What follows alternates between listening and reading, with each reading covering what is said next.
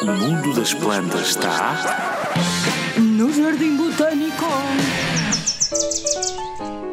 Olá, eu sou a Raquel Barata e sou bióloga, mais concretamente botânica, porque estudo as plantas. Olha, tu conheces a figueira da Austrália? E se eu disser figueira estrangu... Não, não vou estragar o final. Esta árvore de que eu estou a falar cresce rapidamente e ocupa uma grande área nos jardins. As raízes aéreas desenvolvem-se muito até chegarem ao solo e formam troncos que sustentam uns ramos muito grandes. Mas esta espécie é de facto originária de uma floresta tropical, onde normalmente não há espaço nenhum disponível para novas plantas. Então, o que acontece é que o desenvolvimento destas raízes aéreas corresponde a um truque fantástico de competição. Sabes qual é? Os figos são transportados por aves que os comem próximo das outras árvores. As sementes destes figos conseguem germinar aí e começam a originar folhas e raízes aéreas.